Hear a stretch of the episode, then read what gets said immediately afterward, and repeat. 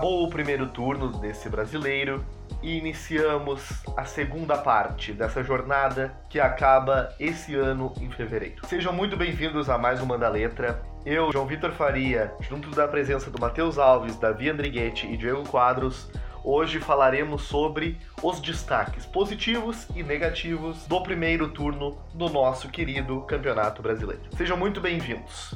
E aí, galera, sempre um prazer aí falar sobre o Campeonato Brasileiro que a gente tanto gosta. E vamos para cima aí, falar os destaques positivos e negativos dessa bagaça. Bom dia, boa tarde, boa noite para o pessoal que está nos ouvindo. Aí terminando então a primeira parte, o primeiro turno do, do Brasileirão, né? Esse ano um Brasileirão diferente, mais corridos, jogos mais um em cima do outro. O campeonato começou bem depois aí por causa do, como a gente já falou várias vezes, por causa do coronavírus. E é um campeonato que está totalmente aberto. A gente não tem como saber o que vai acontecer até o final do segundo turno. Segue o líder então, Grisada. Ainda acredito Botafogo. Acho que se organizar um pouquinho ainda dá para chegar. O campeonato embolado. Vamos lá, mais um podcast. Aproveitando essa onda, eu queria dizer que até agora os nossos especialistas aí estão dando uma ruim bem grande, né? Botaram o Santos como time rebaixado, só queria deixar isso claro. Ah, então eu queria dizer que o Santos está com 30 pontos e a gente sabe que para não cair é 45, então ainda faltam 15. A gente ainda não, não pode o pessoal falar que nós estamos errados. Começamos com o nosso camisa 1 ou 12, também tem outros números aí que nossos goleiros utilizam, que às vezes é a mais ingrata do futebol, os nossos goleiros. Para vocês, quem são os destaques positivos e os destaques negativos dessa posição. Na posição de goleiro, meu destaque positivo foi o João Paulo dos Santos. Fez algumas boas defesas e rendeu alguns pontos pro time que alguns dos nossos especialistas estavam cogitando rebaixamento.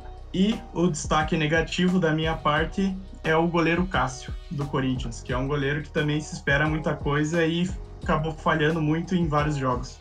Então, cara, goleiro é uma, é uma posição meio, meio ingrata, né? Sempre se fala, principalmente quando tá rolando algum jogo, que não dá pra a gente elogiar o goleiro antes do jogo terminar. Não é questão ali da decepção, eu acho. Eu vou, vou concordar com o Davi, não vou citar ninguém diferente, porque eu acredito que a grande decepção do campeonato até agora tenha sido o Cássio. É um goleiro que tem uma, uma grande história no Corinthians e, e esse ano agora vem tendo uma vez que outro Cássio falhava e tal, mas era um cara que nos momentos difíceis se destacava. E esse ano o Cássio não tem passado confiança pro time do Corinthians, o time do Corinthians também não vem bem no campeonato.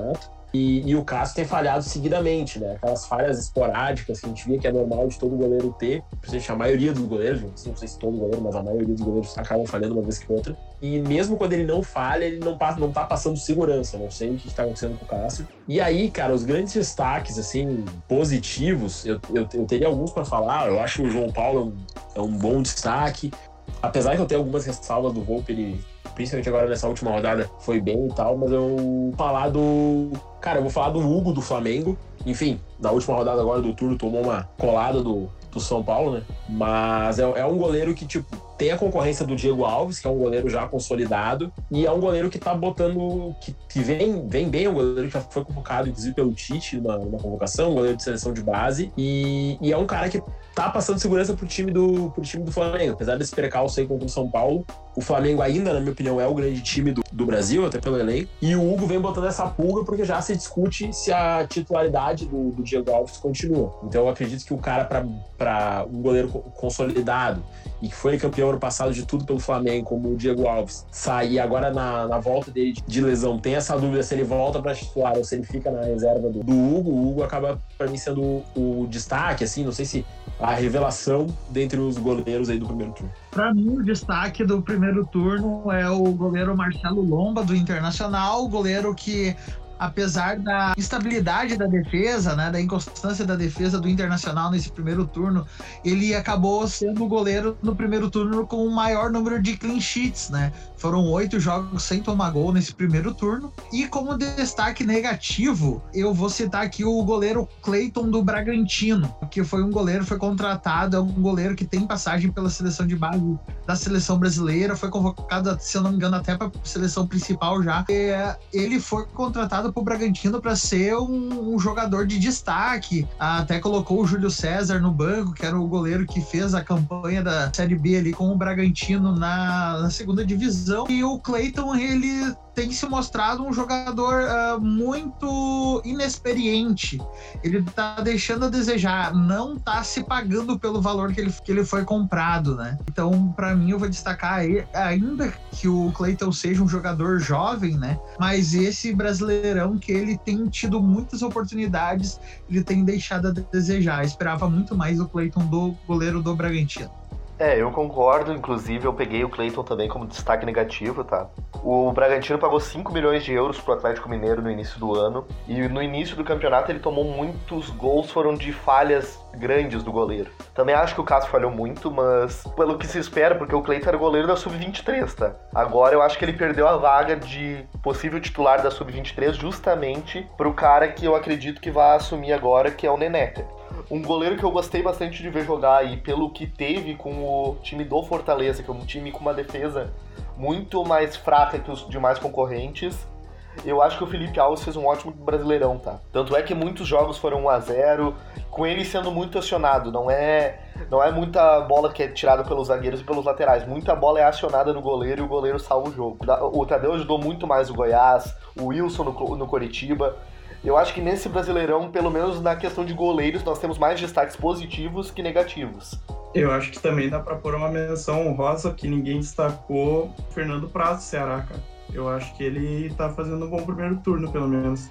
Seguimos então lateral direita. Destaques positivos e negativos na opinião de vocês. Na minha opinião, como destaque na lateral direita, o Guga do Atlético Mineiro. Eu gosto do jeito que o Sampaoli monta o time, né, dando liberdade aos laterais, né, para atacar. E para mim, o Guga do Atlético Mineiro, ele tem se destacado por conta disso. Além de ser um lateral que desarma bastante, ele tem uma presença muito boa ofensivamente. Como destaque negativo, eu vou trazer aqui um lateral que eu gosto muito, até comentei, deu uma polêmica, né, dos laterais que poderiam ser convocados para a seleção brasileira. Para mim, o Iago Pikachu essa temporada tá deixando muito a desejar. Que ele chega a ter uma presença ofensiva muito boa, né? Inclusive, uh, com o Luxemburgo, ele, ele jogou de meio campo, ele teve algum destaque no time do Vasco, mas essa temporada ele tá deixando muito a desejar. É um jogador que eu tinha uma expectativa, eu principalmente tinha uma expectativa muito grande sobre ele, e eu acho que ele teve um primeiro turno muito abaixo do esperado. Ô, Matheus, só te questionando, então, por que em um mês ele saiu da convocação da seleção brasileira para destaque negativo do Brasileirão? Só o que, que mudou nesses 30 dias? Não, não, não. Mudou que aquele que agora ele tá gravando sóbrio, aquele que tá gravando É que assim, por que, que eu coloquei ele na, na seleção? Porque eu acredito que ele tem um potencial muito grande. Acho que ele é um jogador que ele vinha sendo e tendo uma regularidade muito boa nos últimos tempos. Desse último mês, o Vasco apresentou 7, 8, se apresentou em 7, 8 partidas, né? E nessas 7, 8 partidas, nas que ele, as que ele não comprometeu, foi as que ele não jogou, né? Então, por isso que é o meu destaque negativo pro Iago Pikachu como lateral direito, que poderia ter apresentado um melhor futebol e não apresentou nesse primeiro turno. Então, cara, na lateral direita, eu vou fechar com o Matheus do Guga, tá? Que no, no, campeonato do ano passado, o, o Guga já fez um, um, bom campeonato, né? Até se falou muito na virada do ano ali da possibilidade dele ir pro, pro Flamengo. O Flamengo agora, com esse negócio da pandemia, até deu uma tirada de pé, né? Tá dando uma segurada na grana ali e tal. A gente sabe que apentou para todos os times, mas se falou até na possibilidade do, do Guga ir pro Flamengo, mas é um jogador que o mercado dele, até pelos valores e pela idade, é um mercado muito mais europeu, questão de financeira, do que mesmo o Flamengo com muito dinheiro fica complicado concorrer com a expectativa até do Atlético Mineiro, enfim, do, do próprio jogador de, de ganhos, né, de, na Europa, que a gente sabe que é outro nível financeiro. E um cara que me surpreendeu, cara, vou até. Me, me surpreendeu não, porque eu tinha uma expectativa boa, apesar de no Brasileirão a gente sabe que o Grêmio não vem bem, é o Orejuela, cara. Eu acho que ele muda bastante o, o time do Grêmio com o Orejuela é um e com o Vitor Ferraz é outro. É uma grande mudança no, no estilo de jogo do time, principalmente na chegada na frente, na, pelo lado direito as jogadas que o time consegue executar com o Orejuela em campo e com o Vitor Ferraz em campo, apesar que eu acho o Vitor Ferraz um bom lateral, tá? Não acho o Vitor Ferraz um lateral ruim. Eu acho que na lateral direito o Grêmio tá, tá bem servido. O Grêmio sempre teve, nos últimos anos, teve bastante problemas assim na lateral direita. E agora com esses dois o Grêmio tá até. É uma boa dupla de, de laterais direitos. Se, se tivesse um jogador do elenco do Grêmio que não fosse do Grêmio, eu acho que o Grêmio tem que fazer um esforço, fazer investimento e, e realizar a aquisição, é o, é o Orejuela. E a questão ali do, da decepção vou fechar com o Matheus ali no, no, Pikachu. Eu não, não, não concordo com o Matheus quando ele falou que o negócio do Pikachu, seleção, nada disso.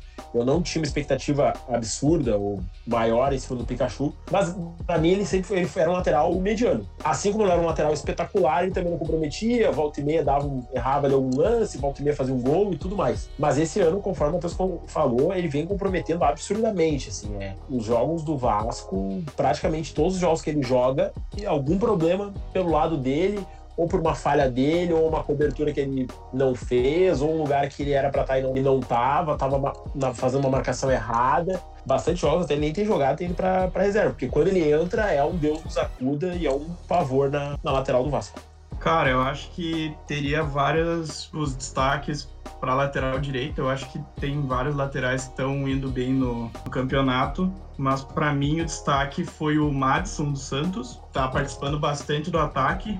Inclusive, ele fez quatro gols e deu três assistências. Participou de boa parte dos gols do Santos. Para mim, dentre os que eu pensei, eu também tinha pensado no Calegari do Fluminense, que foi bem, que é um jogador muito novo. E também o Heitor, do Internacional, que é um jogador também muito novo, que foi bem quando atuou, mas eu não coloquei o Heitor porque ele jogou poucos jogos. Eu acho que então o Madison vai ser o meu destaque positivo. E pro destaque negativo, eu acho que é uma unanimidade. O Pikachu foi o que mais comprometeu de todos os laterais direitos do, do campeonato.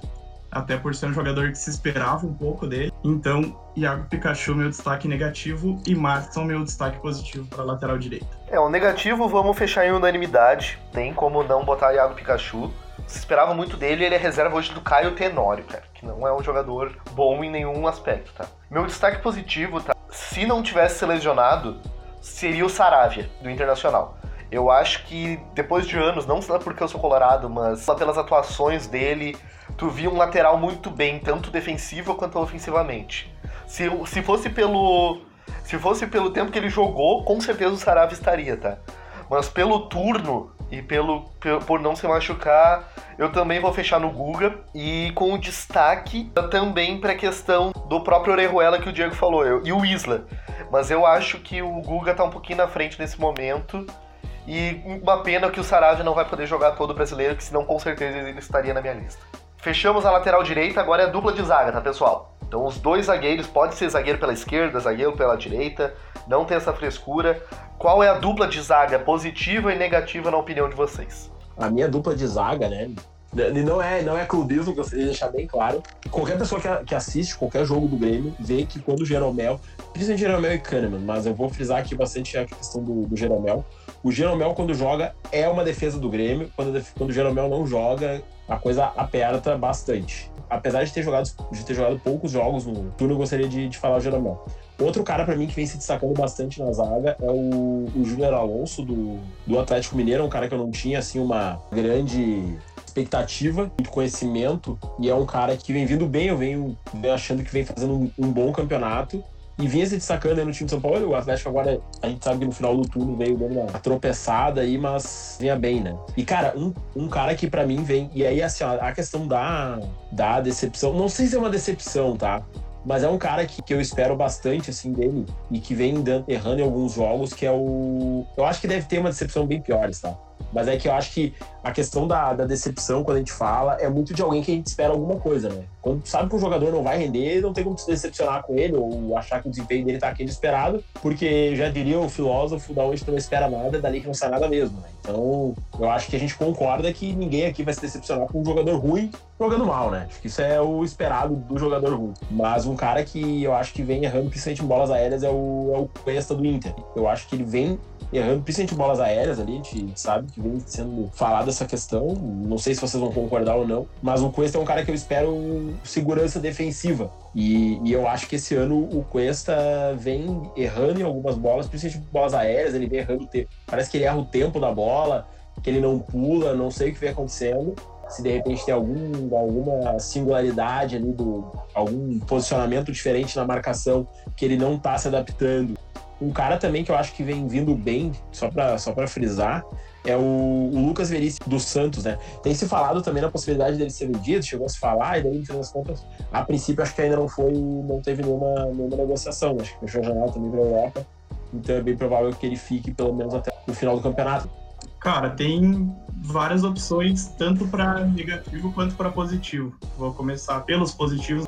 Eu fecho contigo do Júnior Alonso e do Jeromel. Acho que são dois jogadores indispensáveis para o time. O Grêmio realmente joga muito diferente quando o Jeromel tá, passa muito mais confiança, como sempre foi, né? E eu vou falar do Gustavo Gomes do Palmeiras, que para mim é um zagueiro muito, muito bom, forte e que também dá apoio ofensivo. Gosto muito dele. E como destaques negativos, não dá para não falar do Cuesta, tanto que metade dos gols que o Inter sofreu no Campeonato Brasileiro foram de falhas do Cuesta, não só dele, em alguns casos, mas principalmente dele. E o outro destaque negativo é o Gustavo Henrique do Flamengo, que também era um jogador que se esperava mais dele e que vem falhando muito. E o Flamengo vem, apesar de ter um ataque forte, fazer vários gols, na parte defensiva tá pecando muito. Tá sofrendo vários gols em alguns jogos, como foi a sacolada pro São Paulo. Os meus destaques positivos são. Não vou destacar esses jogadores mais tarimbados, né? Que vocês já falaram, porque deve fechar com a maioria da opinião do pessoal que tá ouvindo também. Eu vou trazer aqui os jogadores mais jovens que têm feito um bom destaque nesse primeiro turno,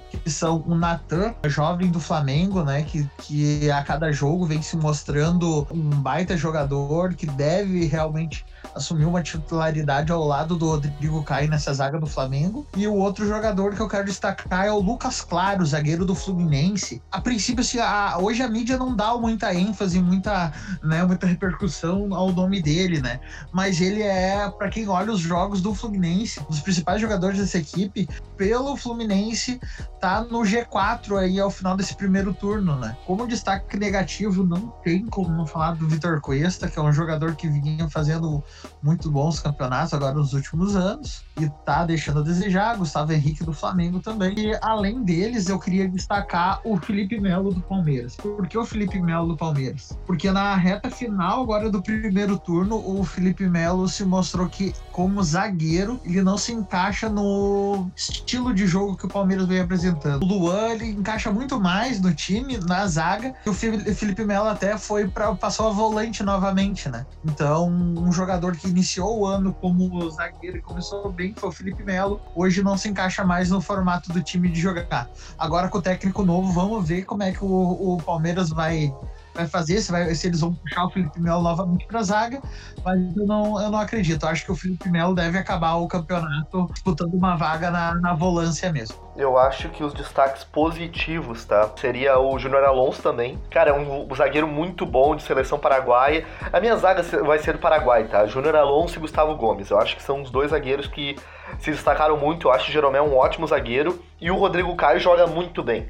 É uma zaga com o Rodrigo Caio no Flamengo, outra sem ele. Se olhar os jogos do Flamengo, tu vê muita diferença. E um dos destaques negativos, tá? Mas eu acho que o Gustavo Gomes e o Júnior Alonso estão um passo acima, tá? Não vejo absurdo o Rodrigo Caio, não vejo absurdo. Como destaque negativo, eu não botei o Gustavo Henrique, mas eu fiquei em dúvida. Eu botei o Léo Pereira, tá? Porque o Léo Pereira ele custou mais caro que o Gustavo Henrique e não consegue render o que ele rendia no Atlético Paranaense. É um outro jogador, é um outro zagueiro, não, não é a mesma coisa.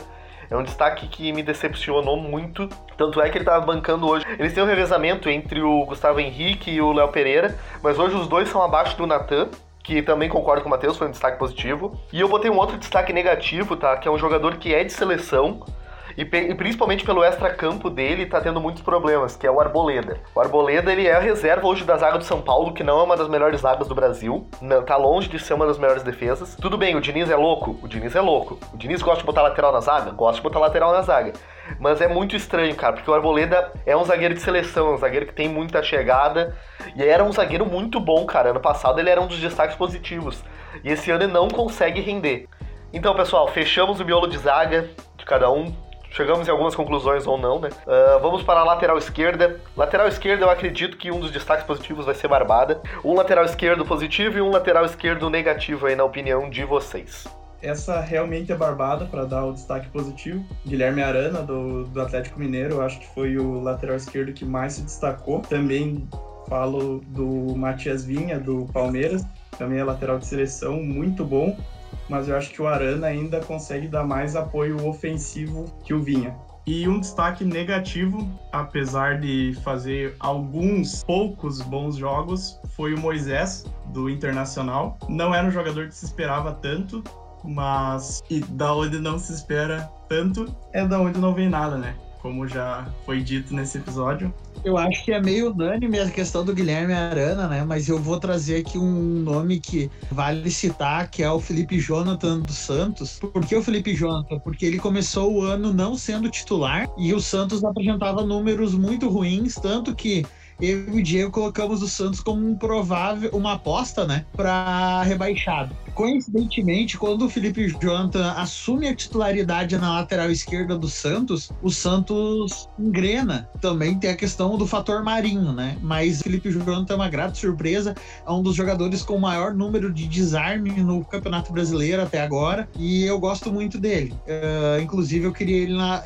poderia ser um dos nomes para trazer para a lateral esquerda do meu Colorado. E como destaque negativo, o meu também seria o Moisés, mas eu acho que eu vou citar um outro nome que é relacionado ao internacional também, que seria o Natanael, porque como a, quem acompanha o nosso canal aqui eh, já sabe que há pouco tempo a gente descobriu que o Natanael, o valor de mercado dele é maior do que o do Guilherme Arana, que para nós é, é, um dos laterais de destaque do, do Campeonato Brasileiro, né? E o Natanael não vingou do Internacional e hoje é reserva do Atlético Goianiense. Reserva do Goianiense, o cara que tem um valor de mercado maior que o do Guilherme Arana. É uma decepção, é um jogador que, que decepciona muito, não por questão de expectativa, mas por, mais pela questão de valor mesmo dele.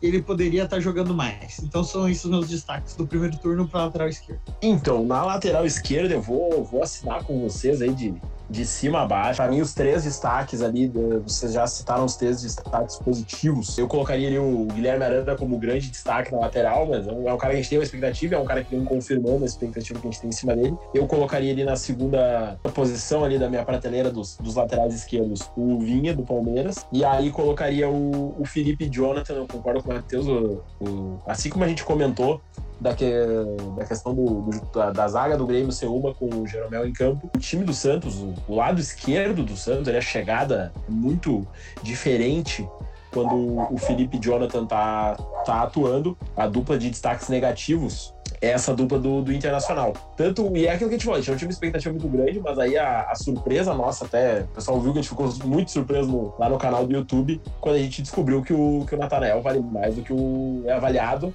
com um valor superior ao do, do Guilherme Arana. Eu acho que qualquer Colorado trocaria na hora. Atualizou já não é mais, tá? Só, só isso que eu queria falar. A nova atualização Sim. já não é, mas naquela época era.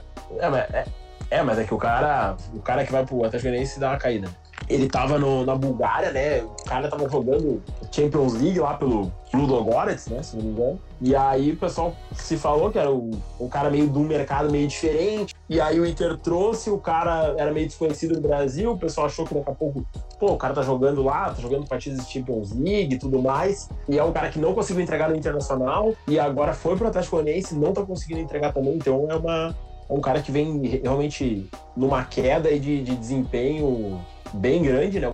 Se falou muito na possibilidade do Moisés, até fez um bom campeonato pelo Bahia no passado. Se falou da, da, da, contratação dele, como tinha o Wendel, que era um cara que vinha muito mal, que a torcida vinha pegando no pé, se criou aquela expectativa em torno do, do Moisés, mas é um cara que não vem, não vem entregando o que se espera dele e talvez ele seja o, o, o calcanhar de Aquiles do, do time do, do Internacional junto com a, com a queda de desempenho do, do Cuesta. Uh, cara, só pra falar do Arana, a atualização dele de mercado no Transfer Market subiu no dia 9 de setembro, tá? Então foi feito antes, quando a gente fez a comparação de que o Nathanael valia mais, de que ele saiu de 2,2 milhões de euros para 5 milhões de euros, tá? Nessa última atualização. Então foi um up. Valorizou. Então foi um up bem grande que ele teve e o Nathanael continuou nos 2 milhões e 400 de avaliação. Vamos lá. Cara, mas o Matias Vinha é um ótimo destaque, jogador de seleção uruguaia, jogador muito bom mesmo, é um cara que eu Gostei de ver jogar nesse time do Palmeiras. Para mim é um o destaque do Palmeiras esse ano é o Matias Vinha. E o Felipe Jonathan, vocês já mencionaram também. Tem um outro destaque que é o Reinaldo, né? O Reinaldo, há, alguns anos, ele é um ótimo destaque nessa lateral esquerda do, do São Paulo aí. É um jogador que já foi muito contestado e hoje ele tá muito bem. E, cara, destaque negativo, eu não tenho como não falar o Sid Clay, cara. É o... Eu fiquei muito em dúvida entre o Sid Clay e o Egídio, tá? Só que o, o Egídio é um cara que já foi campeão brasileiro e tudo mais. Hoje ele é reserva do Danilo Barcelos no time do Fluminense. Mas eu acho que o Sid Clay conseguiu ser pior ainda, cara, porque o Sid Clay acabou de rescindir contrato com o Corinthians. O Corinthians fez uma operação para trazer ele do Dinamo de Kiev essa temporada, porque achou, acharam que ia ser a solução para lateral esquerda. O cara fez qualquer coisa, mas não foi solução de nada. Então, para mim, eu acho que o Sid Clay, por muito pouco, ele está na frente do, do nosso Egídio. Mas é uma briga boa aí. E o Moisés eu acho que pega a medalha de bronze. O Natanael a gente não espera muito, então eu tiro do meu pódio. Então agora vamos chegar no meio, tá? Vamos fazer um 4-3-3. Três destaques positivos, três destaques negativos do meio, tá? Não importa se é volante. Se vocês quiserem me botar três volantes, tá valendo. Se vocês quiserem usar três meias, tá valendo também, tá bom? Quem são os destaques na opinião de vocês? Os meus destaques, então, positivos são Patrick Pantera Negra do Internacional, muito regular nesse primeiro turno, jogando demais, desarmando muito, aparecendo na frente com propriedade. Everton Ribeiro do Flamengo, que está se fazendo valer a questão de jogador convocado para a seleção brasileira. Eu acho que é um destaque muito positivo, né? E outro jogador pro meio-campo, tá bem parelho a questão de jogadores destaques ali, mas eu acho que poderia ser o Gerson do Flamengo meu terceiro destaque. O Gerson, ele é um outro jogador que daqui a pouco está merecendo também uma convocação para a seleção brasileira. Ele faz bem uh, todas as funções do meio, tanto que o Domenech até testou ele como jogador aberto, bem aberto como ponto, né? Aberto pela esquerda ali. Ele é um jogador que eu gosto de ver ele jogando mais pelo meio, mas é um jogador mais versátil, tanto que ele, ele algumas das partidas jogou no ataque também como destaques negativos, destaques negativos, o Jean-Pierre do Grêmio, é um jogador que se espera muito mais dele, é um jogador que, inclusive, se viu uh, imprensa gaúcha comentado que ele poderia ser envolvido numa transferência, numa troca com alguns jogadores do Palmeiras, um jogador com valor de mercado bem agregado, um jogador que se espera bastante, né? O outro jogador que eu tenho para destacar aqui é o Sonequinha do Corinthians, o Luan, né? Que há pouco tempo ele foi de destaque de uma Libertadores, né? Ele Uh, não lembro se ele chegou a ser convocado para a seleção brasileira, mas existia a expectativa dele, inclusive, ir para a Copa do Mundo, para a última Copa do Mundo, tratado a um valor bem expressivo, né? Lá no Corinthians não vem demonstrado esse futebol, ele, a maioria das partidas ele tem saído do banco de reserva, às vezes nem tem entrado nos jogos, mesmo com cinco substituições. Então o Luan é um jogador que vem decepcionado nesse primeiro turno do brasileiro. Mais um jogador que que poderia ter uma representatividade um pouco melhor. Cara, eu vou citar um do Inter, tá? O Marcos Guilherme do Internacional que é um jogador que agora parece que o Kudê tem meio que acertado a posição dele, mas ele é um jogador que é daqueles jogadores burros, sabe? Porque ele é um cara que corre muito, muito mais que a bola, quando tá com a bola no pé ele erra muito passe bobo, ele não é o jogador que tem aquela inteligência de posicionamento, armar o time para um contra-ataque, ele é um jogador que ele faz muita cagada, ele é muito erro bobo, porque eu acho que ele é um jogador que ele não é inteligente. Eu vou dar uma mudada. Para mim, sem dúvida, o Everton Ribeiro e o Gerson são destaques aí que não tem como não falar dele. Mas eu vou falar do Rafael Veiga do Palmeiras. Foi um ótimo jogador. A temporada passada dele não foi tão boa quanto está sendo essa. Outro que para mim é um meia que também não, não se pode não citar é o Vinícius do Ceará vulgo Vina, que está salvando o Ceará. E o outro destaque positivo é o Natan do Atlético Mineiro, que também está fazendo um bom campeonato. Nos positivos tem vários nomes, o Patrick também eu iria citar, para dar aquela mudada, né? E dos destaques negativos, eu vou fechar com o Matheus. O Luan não tem como não falar, se esperava muito dele, até pelo retrospecto dele, que ele fez outras boas temporadas e essa deixou muito, muito a desejar, inclusive começa no banco em boa parte dos jogos. Aí outro destaque negativo também o Marcos Guilherme, que antes da pandemia ele estava fazendo bons jogos, fez alguns gols, estava participando ativamente dos jogos e agora, mesmo com a lesão do Bosquilha, ninguém tem segurança de ele jogar naquela posição, inclusive se cogita colocar outros jogadores. E o terceiro destaque negativo, que era um jogador que também já foi convocado pela seleção brasileira, também se esperava mais dele do que ele está entregando, que é o Matheus Henrique do Grêmio. Eu gostava muito do futebol dele temporada passada e nessa temporada ele tá deixando muito a desejar, fez um primeiro turno bem abaixo do que se espera dele. Para mim são esses os nomes. Então assim, vamos lá pro, pro meio campo ali, volância, né? Concordo com alguns ali, vários ali ficou em comum com os que vocês já citaram. Eu vou começar pelos destaques positivos, então, que eu coloquei o Everton Ribeiro, acho que o, o Matheus citou o Everton Ribeiro, o Everton Ribeiro vem fazendo diferença. Meio que se inverteu, né? O que o Arrascaeta, uh, acho que o grande destaque no passado do meio do Flamengo foi o Arrascaeta, na, na, parte ofensiva ali, a gente sabe que teve o Gerson, enfim, outros jogadores, mas acho que o Arrascaeta foi um grande destaque. Esse ano o Everton Ribeiro, para mim, vem se sobressaindo, então vem sendo o grande destaque no Flamengo, um dos destaques do campeonato no meio campo. Um outro cara do Flamengo que eu queria citar é o Thiago Maia, que para mim vem fazendo um baita campeonato, vem jogando muito bem, vem, eu não tinha uma expectativa, eu tinha uma expectativa pelo que a gente já conhecia dele, mas eu não achei que ele fosse, fosse jogar tão bem, que ele fosse se encaixar no time como ele vem se encaixando. Quando ele vem atuando, ele vem desempenhando um, um grande futebol. E um outro cara, apesar do desempenho, que o, o, time começou muito bem o campeonato, depois foi uma queda absurda, tá até na zona de relaxamento agora no final do, do turno, que é o Vasco, eu queria citar o, o Benítez. O Benítez do Vasco é um cara que acho que mesmo o Vasco jogando mal, é um cara que vem se sobressaindo nesse time do, do Vasco, né? A gente sabe que tem algumas outras equipes que o Vasco está começando as conversas para tentar realizar a compra dele, mas tem outras equipes até do Brasil a gente sabe que estão interessadas aí na compra do Benítez e por não ser um jogador, creio que seja um jogador no valor não tão alto, obviamente comparando com padrões europeus e tudo mais, a gente sabe que o, os valores são muito mais elevados, de repente ser um jogador interessante para várias equipes. Daqui a pouco até daqui a pouco se é uma equipe que tem um meio-campo já consolidado, até como uma, uma, peça de reposição e tal. Creio que é um jogador bem. É um jogador que desempenha um bom futebol. Acho que ele poderia render muito melhor se ele tivesse um time melhor também, né? A gente sabe que aquela história, um, um, jogador mediano num time bem organizado, ele consegue atuar muito melhor.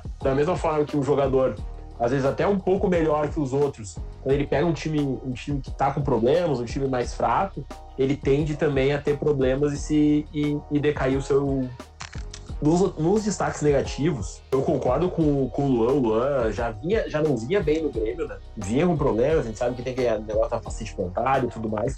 Mas muito se cobra do Luan também a questão da dedicação, que, como o Matheus falou, parece que é o Soneca, tá sempre dormindo em campo e tudo mais. E outro cara também que eu acho que, até pelo, pela história dele, se e tinha uma expectativa muito grande, é o Ramires do Palmeiras, né? Ramires, jogador de Copa do Mundo e tudo mais. Ramires absurdo o baixo nível técnico que ele apresentou até agora, tipo, até pela questão do salário, um jogador que ganha mais de um milhão por mês, então um jogador contratado a peso de ouro e o desempenho dele é totalmente insatisfatório e a torcida do, do Palmeiras está com ele bem marcada aí, porque é um jogador que vem, que vem decepcionando. E outro cara que eu vou falar, da mesma, da mesma coisa que foi comentado o Matheus, acho que vai colocar o Thiago Galhardo no ataque, porque apesar de ser meio de origem, ele veio jogando como atacante, eu segui o mesmo critério e eu vou colocar aqui, cara, o Daniel Alves. É um cara que, apesar de ser lateral direito, ele vem, no São Paulo ele atua como mais como meia do que como lateral. E, e é um cara que vem me decepcionar. Apesar agora do, São Paulo, enfim, tá ali na, nas primeiras posições e tudo mais, ter ganho agora bem do Flamengo, pelo, pelos jovens e tudo mais.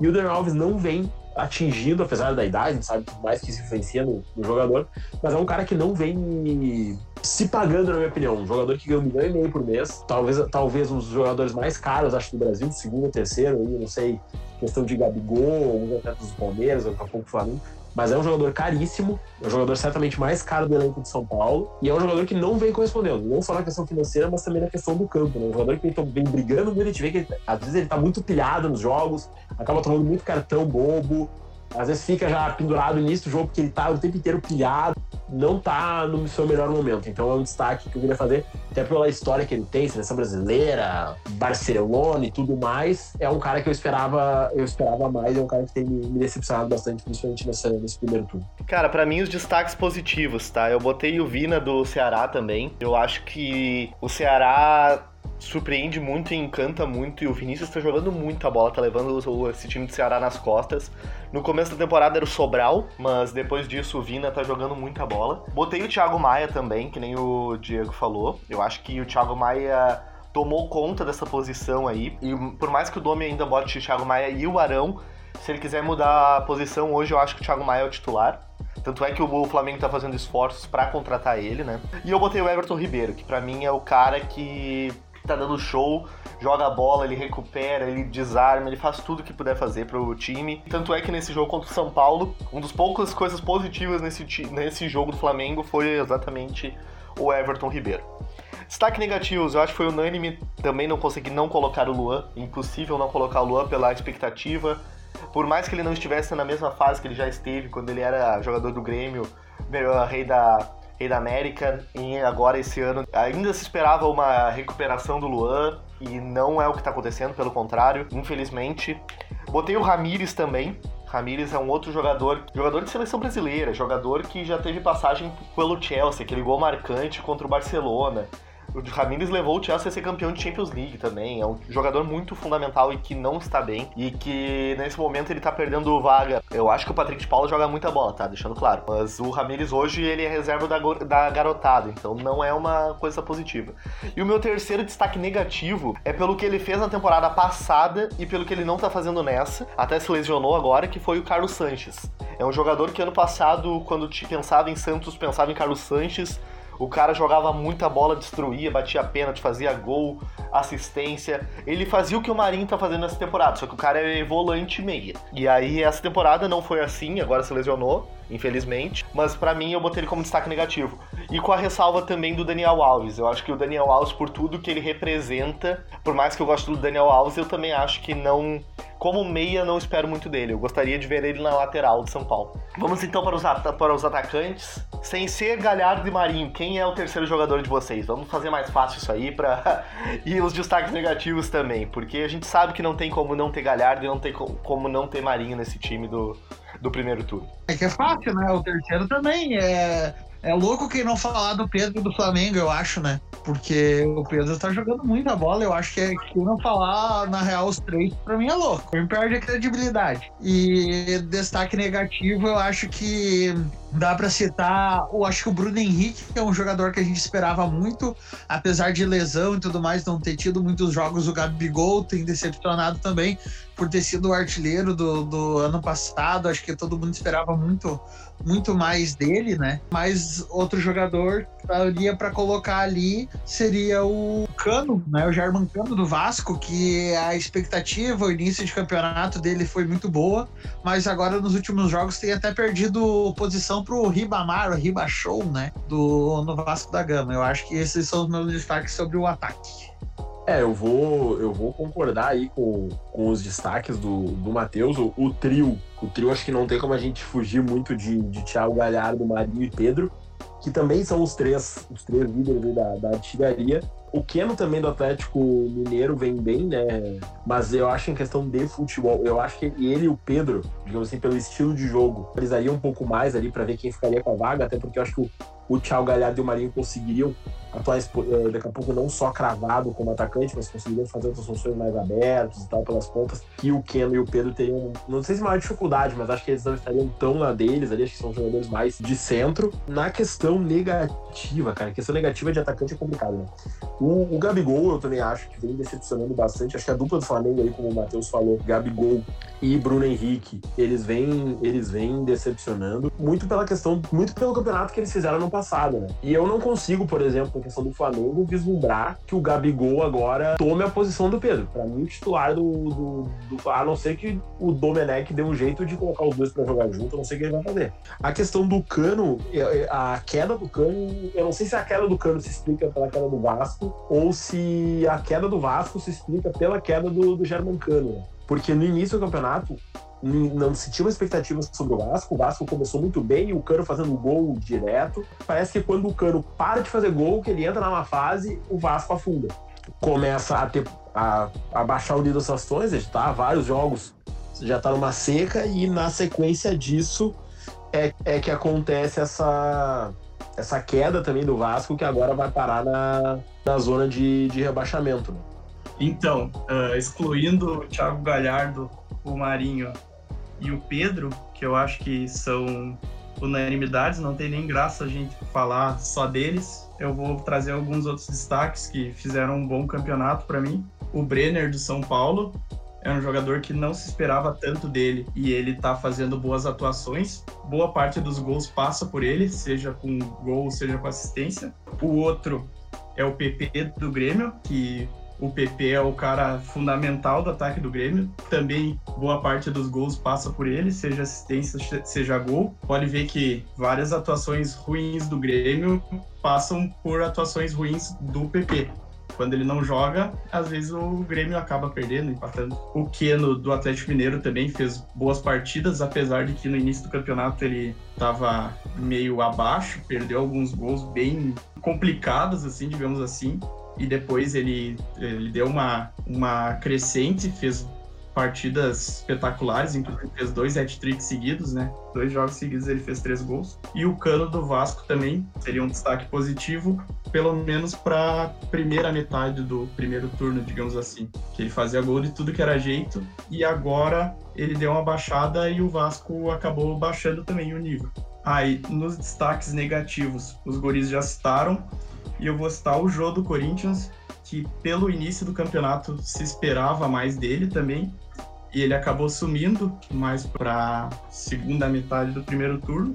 É, eu fui com. Não tem como não ir do, do trio PMG, né? Parece tamanho de camiseta, mas é Pedro, Marinho e Galhardo. Não tem como não ir. Mas, cara, são os jogadores que tiveram destaque, são os jogadores que fizeram por onde. Talvez o Keno não seria loucura, ele tá no lugar do Pedro.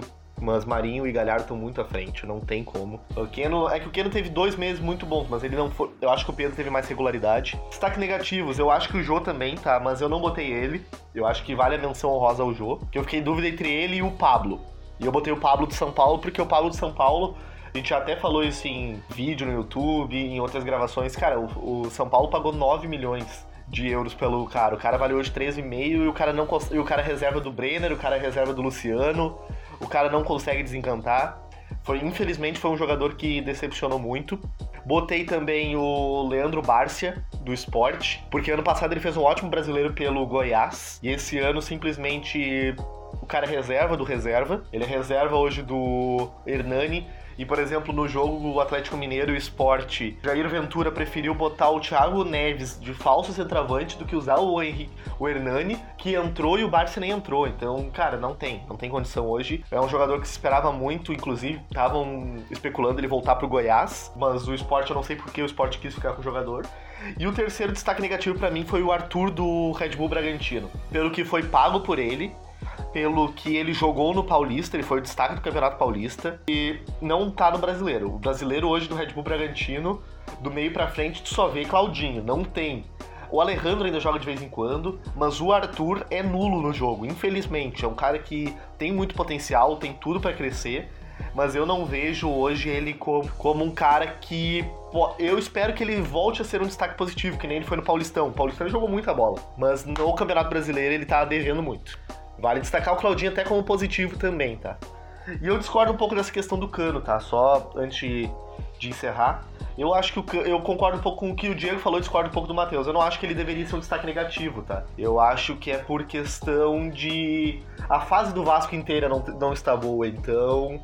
E se a bola não chega no cano, não vai ter gol. É mais ou menos isso. O cano não é um cara que constrói jogada tipo Marinho, tipo Galhardo. O cano é o cara que recebe bola. Se a bola chegar nele, ele vai meter. Tanto é que o início do brasileiro foi assim: a bola chegava no cano, o cano fazia gol.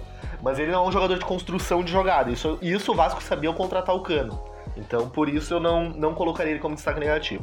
Antes de terminar, bate pronto, tá? Sem, sem explicações. O melhor técnico na opinião de vocês e o pior técnico na opinião de vocês? Para mim, o destaque positivo, salve-se o clubismo, mas eu acho que é o Eduardo Cudê, que não tem o melhor elenco do, do campeonato e mesmo assim conseguiu deixar o Inter como líder entre aspas, provisório, né, devido à situação de São Paulo, com três jogos a menos. O Kudê fez um trabalho muito bom no primeiro turno, pecou em alguns jogos, e outros teve alguns problemas com o time mesmo, um que outro jogador fez alguma besteira, né?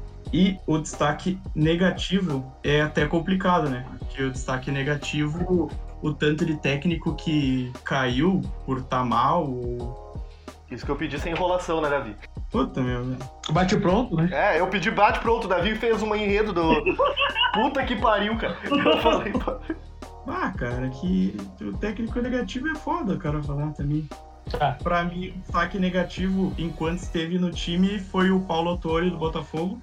Cara, na verdade, assim, ó, eu tenho duas brincadeiras e dois que são minha opinião mesmo. Eh, eu vou começar por meu destaque positivo. São dois técnicos que, inclusive, não estão na Série A, tá? Que é o Filipão, que levou o Potter pra lá. Então, para mim, é o melhor técnico que já existiu no mundo.